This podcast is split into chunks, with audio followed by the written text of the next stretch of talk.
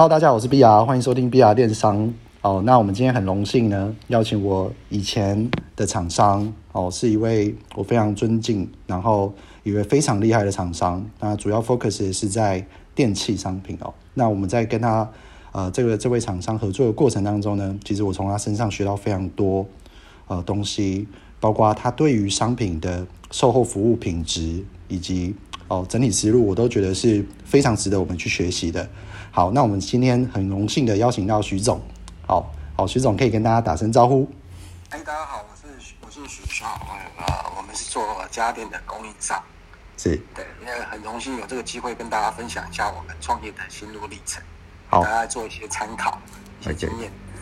好，那非呃非常谢谢徐总，然后徐总时间真的很宝贵，所以 大家真的要仔细听哦。那我觉得。呃，徐总是 focus 在家电，然后家电是一个非常非常重资产的，我觉得啦，就是以资金盘来讲，真的是呃扛的压力其实是会非常大，而且你还有呃工厂仓储等等的。那我我想要请教呃徐总哦，那你一开始整个创业的呃故事，可不可以跟大家分享一下？呃，早期来讲，我们一开始在做这个电器类的商品，不管生活家电也好，厨房家电也好，最早期的话，我们大部分都是有代工。就是帮一些品牌商做代购、维修、保养、包装，但整体包装产生了一个整合，把商品做一个完整的售后服务这一个区块，从这个部分开始做起，从代工加工的部分，才到而后我们才慢慢开始有针对一些品牌商、大的品牌商去做代采购、代制造，那转向来变成是说我们自己能够去创立别的品牌的异业结盟。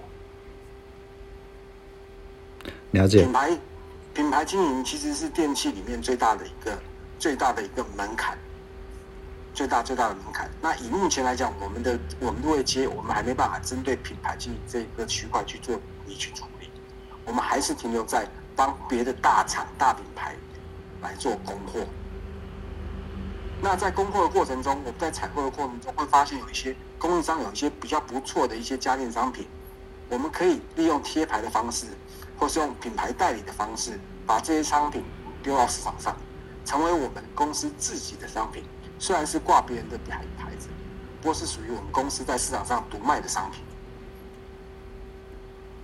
所以这个过程里面，一样商品、两样商品的情况下，我们考虑的是售后服务跟库存压力。做品牌也好，做加工也好，做销售也好，最担心的问题点在于库存。所以库存能够有效的去化，是我们在经营这个区块的生意跟企业过程当中最重要的致命伤。库存去化的好，企业会成功；库存去化的不好，企业会遇到瓶颈。所以我只能跟任何想要从事这一块、这个、这个、这个产业的一个一些一些生意伙伴，只能去评估一件事情。库存的去化能力，决定你们这个产业的寿命。呃，我我不知道这样分享分享对不对？有那个就是非常非常谢谢徐总。这这是我们经营这大概十年来，十年来从一个商品、两个商品到十个商品到二十个商品的过程当中，我们唯一的一个结论：库存的去化能力。去化能力有取决到这商品本身的品质。市场的接受度、市场的价格定位、你的竞争对手、你产业的未来性、你的商品有没有竞争力，就是消费者买不买单嘛？不管他购买的过程、他的感觉感受，跟这个商品本身所带给他不一样的、不一样的所谓的呃消费行为，他花这个钱，他觉得很开心，值得。消费者觉得值得，就有下一次的购买行为。消费者如果觉得值得，他会推广他其他的亲朋好友再去购买相类型的商品。所以，一个商品你要卖得好、卖得快，除了说口碑要做起来之外，通路的选择也很重要。你要让大家看到这个商品，在你们家仓库，消费者永远看不到，东西再好都没有用。到市场上，商品本身就会说话。因为你讲的天花乱坠，不如让客户真的亲身使用过，觉得好用，价格划算、便宜，自然而然他会帮你主动帮你当你的推销员，帮你推广出去，那你的库存量就会有效的达到去化，你才会做下一次的 order，因为每一次的 order 都是一个成本支付，所以不管是仓储成本、运输成本、采购成本的降低，都是企业经营的最大的一个几个关键点。大致上是这样子啊。我我我觉得这个真的是徐总，我我觉得从以前跟你聊到现在，我都觉得说，就是真的是跟别的厂商差很多了。因为我辅导过很多厂商嘛，你也我带很多厂商，然后跟徐总讲话的时候，我都都觉得说每一句话都是就是。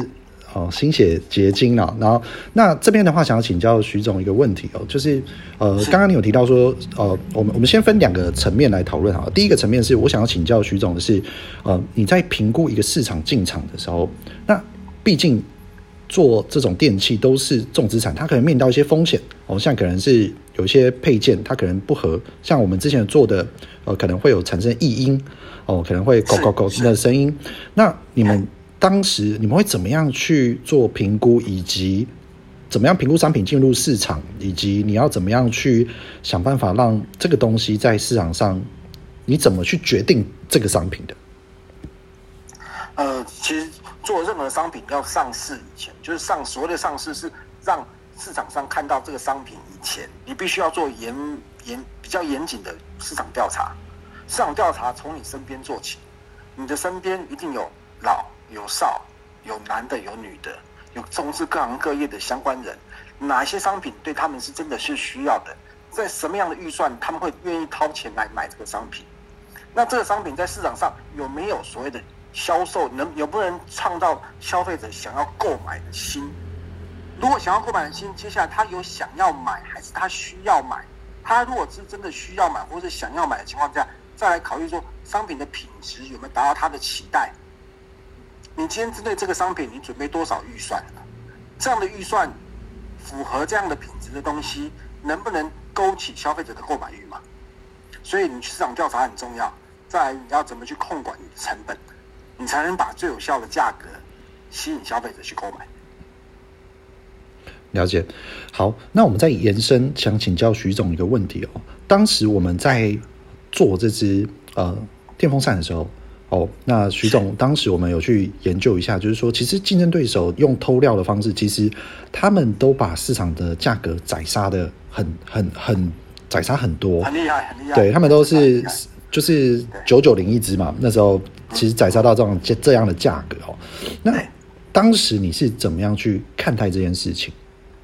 呃，其实其实这东西，如果你硬要用价格去评估这个商品的好与坏，你就沦为价格战。沦为价格战倒霉的是谁？这是一个恶性循环。即便你今天可以有效的去化你的库存，那你接下来呢？当你这个商品没有赚钱，你不会有下一个商品出现。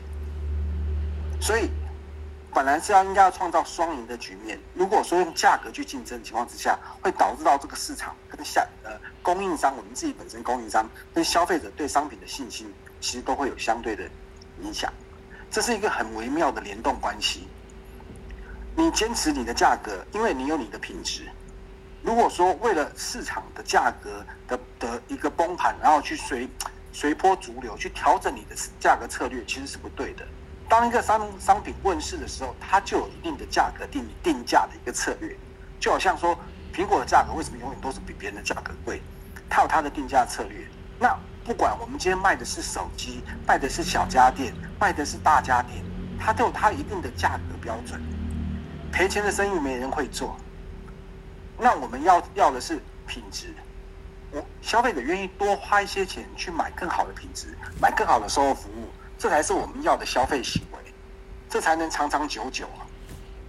因为你今天只卖一个夏天的商品，跟卖一个冬天的商品，你明年呢？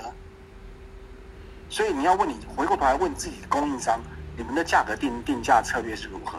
你是为了清库存、清福利品吗？那可能只有两个月的时间呢、啊。可是一个企业经营，它不是只经营两个月啊，它要经营两年、十年、二十年了。所以大致上是这样子的。了解。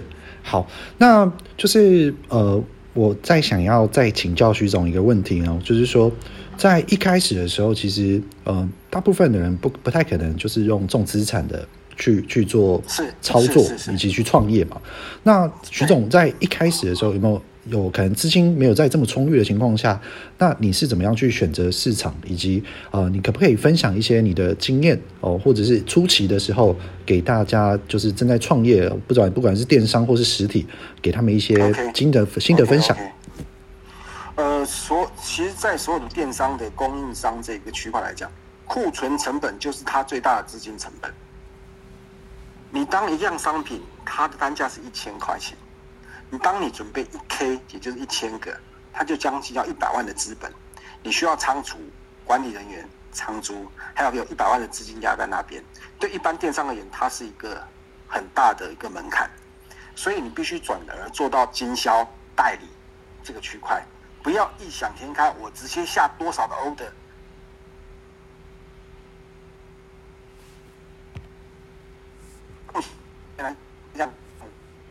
喂，徐总。